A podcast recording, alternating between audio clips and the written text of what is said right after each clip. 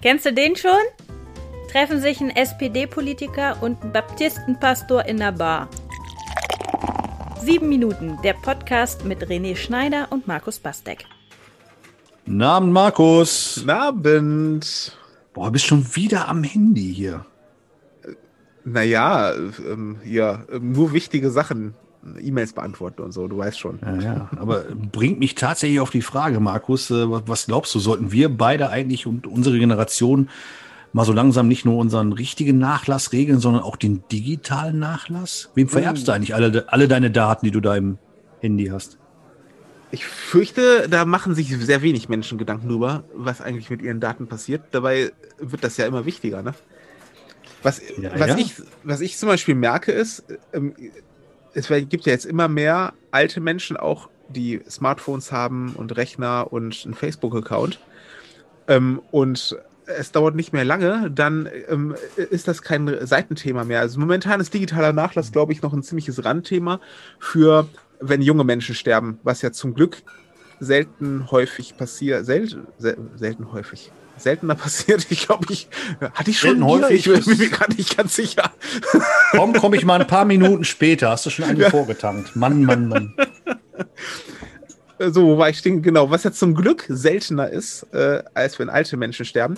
Ähm, da ist es Thema, aber es wird mehr und mehr Thema und es wird in, in Zukunft ähm, uns immer mehr beschäftigen, auch mich als Pastor beschäftigen, was eigentlich passi passiert. Ne? Also die große Frage ist ja, was machen wir bei einem Verstorbenen was machen wir mit dem Smartphone? Ne? Da dürfen wir da überhaupt hm. reingucken? Dürfen wir Nachrichten lesen, die er mit den Leuten hin und her geschrieben hat oder sie? Dürfen wir den Facebook-Account da reingehen, auch Nachrichten lesen? Stellt man das auf den äh, Gedenkzustand, den es da gibt, diesen Kondolenzzustand oder hm. so? Oder löscht man das? Äh, löscht man Daten? Ähm, oder sichert man die bei sich zu Hause privat auf der Festplatte oder lässt man die Sachen im Internet stehen?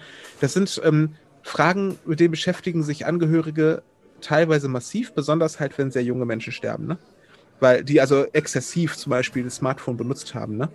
Darfst du als Mutter oder Vater dann da dran gehen, so, und äh, was machst du dann, wenn du da drin Sachen liest? Da habe ich schon sehr bewegende Artikel gelesen über, ähm, über Eltern, die da die Kämpfe ausgetragen haben. Und ich glaube, kein 14-Jähriger oder keine 14-Jährige wird jetzt sagen, ähm, ich regel meinen digitalen Nachlass. Ne? Aber je älter man wird und desto mehr man sich auch mit diesen Themen beschäftigt, auch mhm. was hinterlasse ich materiell, sollte man sich auch fragen, was hinterlasse ich eigentlich an Daten. Damit sind nicht Fotos von mir gemeint, auch, ja, sondern auch Chatverläufe und so. Und man kann sowas ja auch festlegen. Man kann ja sich ja auch wünschen, dass das Smartphone einfach gelöscht und vernichtet wird, wenn man nicht mehr ist oder so, weil man einfach nicht möchte, dass darin rumgewühlt wird.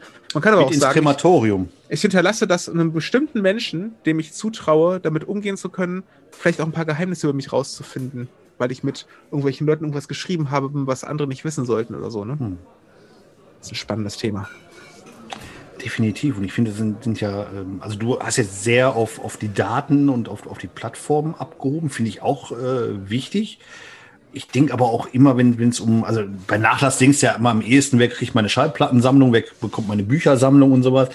Wenn ich aber alle meine Schallplatten digital gekauft habe, wenn ich alle meine Bücher als E-Books gekauft habe, das ist ja mhm. tatsächlich so, die kann ich gar nicht vererben.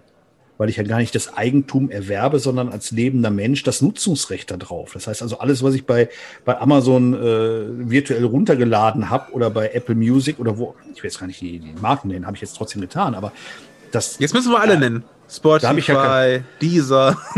Dann kommen wir ja mit zehn Minuten nicht klar. Aber ja, du, du, weißt, was ich meine. Also alle ja, digitalen ja, Medien, die ich erworben habe, habe ich nicht als Eigentum, sondern Nutzungsrecht. Mit meinem Tod erlischt das. So, sobald es keine Kreditkarte mehr von mir gibt, bin ich nicht mehr existent für diese Unternehmen und dann bin ich raus und meine Erben haben davon gleich nichts. Ich meine, das ist ja auch so eine, so eine Sache, die man, die man sich mal klar machen muss. Deswegen werden ja auch Abo-Modelle finde ich immer attraktiver, weil was nutzt es, das alles anzuhäufen oder versuchen, eine Sammlung äh, aller möglichen Platten ähm, virtuell zu machen, digital zu machen, die ich dann sowieso nicht äh, weitervererben kann.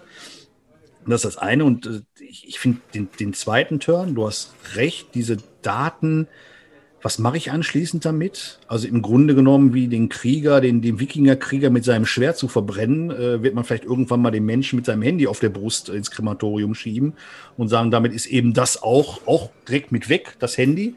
Wobei mhm. wir alle wissen, die Daten sind ja eigentlich in der Cloud und nicht auf dem äh, Handy physisch. Was ich aber dann umso spannender finde, aber ich glaube, das müssen wir dann beim nächsten Bier mal besprechen, sind ja Versuche wie bei Google, dass wenn ich solche Assistenzsysteme vermehrt nutze, können Google und andere damit ja auch einen Menschen auslesen. Mhm. Letzten Endes so weit, dass sie eine künstliche Intelligenz schaffen können, das gibt es ja schon die Versuche, die dann für dich beispielsweise jetzt schon, wenn während du noch lebst, äh, übernehmen, beim Friseur anzurufen, Termin zu machen. Also nicht im Lockdown, da hat auch die virtuelle, die künstliche Intelligenz keine Chance. Ich wollte gerade wollt sagen, du siehst schon komisch aus langsam auf, dem, oh. auf dem Kopf. Ja, aber auch meine virtuelle, äh, meine, meine ähm, Virtual Reality beziehungsweise meine äh, künstliche Intelligenz wird es äh, auch jetzt nicht schaffen im Lockdown. Aber es, es ist dann so, die, die ruft an beim Friseur, der würde nicht den Unterschied zwischen mir und dieser künstlichen Intelligenz, fest, Intelligenz feststellen, weil einfach die so gut ausgelesen ist, dass das mich nachmacht und das konsequent zu Ende gedacht, und deswegen meine ich, das müssen wir beim nächsten Bier besprechen, rede ich von einer Unsterblichkeit. Mhm. Also ich selber das bin ist, dann zwar tot, ja. aber für meine Nachkommen könnte es einen René in der Box geben. Und das ist jetzt so eine, so eine ähm, Zukunftsvision, die einem unheimlich sein kann ziemlich. Ja. Ne? Ähm, aber den Anfang davon machen die zwei blauen Haken bei WhatsApp. Ne? So, wenn du eine WhatsApp-Nachricht versendest, kommt ja, für alle, die das nicht wissen, kommt, ähm, wenn es zugestellt, äh, ähm, nee, wenn es raus ist, äh, kommt ein Haken, wenn es zugestellt wurde, ein zweiter Haken und die Haken werden blau, wenn der andere das gelesen hat. Wenn du das Display, das Smartphone von einem Verstorbenen hast und du schaltest das Display ein äh, und hast WhatsApp laufen, dann kannst du ihm eine Nachricht schicken und kriegst zwei blaue Haken, die dir sagen, ich habe verstanden, ich habe das gelesen. Und das macht, hm. äh, das ist jetzt schon Realität, ähm, dass Menschen so ein bisschen unsterblich werden, dadurch, dass du das Gefühl bekommst, und dieses Gefühl kann ganz viel wert sein für trauernde Menschen. Ähm, äh, ne, ich habe dem eine Nachricht geschickt und ich bekomme zurück, ich habe es gelesen, ich habe es verstanden. Das kann extrem wertvoll sein in der Trauer. Das heißt, ich würde auch diese Zukunftsvision von der künstlichen Intelligenz, mir ist das definitiv unheimlich. Aber wer weiß, richtig eingesetzt könnte das auch bei Trauerprozessen Menschen wirklich einfach auch helfen. Ne? Nochmal was loszuwerden. Nochmal, ne? Wenn man den Menschen nicht ewig bewahren möchte, aber nochmal sagt, ich, ich hatte nochmal, ich wollte dir noch was, was sagen und wäre schön, eigentlich wäre schön, eine Antwort zu bekommen. Jetzt stell dir vor, du hättest Gott im Telefonbuch und würdest ihm eine Nachricht schicken und hast plötzlich zwei blaue Haare. Uh, creepy. ich brauche jetzt ein Bier, um das Ganze ja. zu verarbeiten. Und ich glaube, die Frage der Unsterblichkeit sollte eine der nächsten sein, die wir bei uns bei einem Bier mal durch den Kopf gehen lassen. Das machen wir.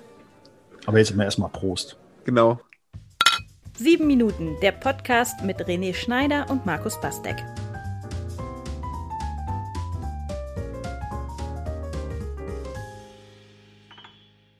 Dann mit den zwei blauen, das ist ein geiler Gedanke. Ja. Habe ich bei, ähm, wie heißen sie nochmal? Krautreporter, glaube ich, haben dafür ein, ähm, äh, zwei, haben jetzt sich mal mit digitalem Nachlass beschäftigt. Ich glaube, ich hatte dir da einen Artikel geschickt oder so. Das war wirklich bewegend, das durchzulesen. Von einer hm. Mutter, von einem, von, von einem Teenie-Mädel, die hat sich mit 14 das Leben genommen.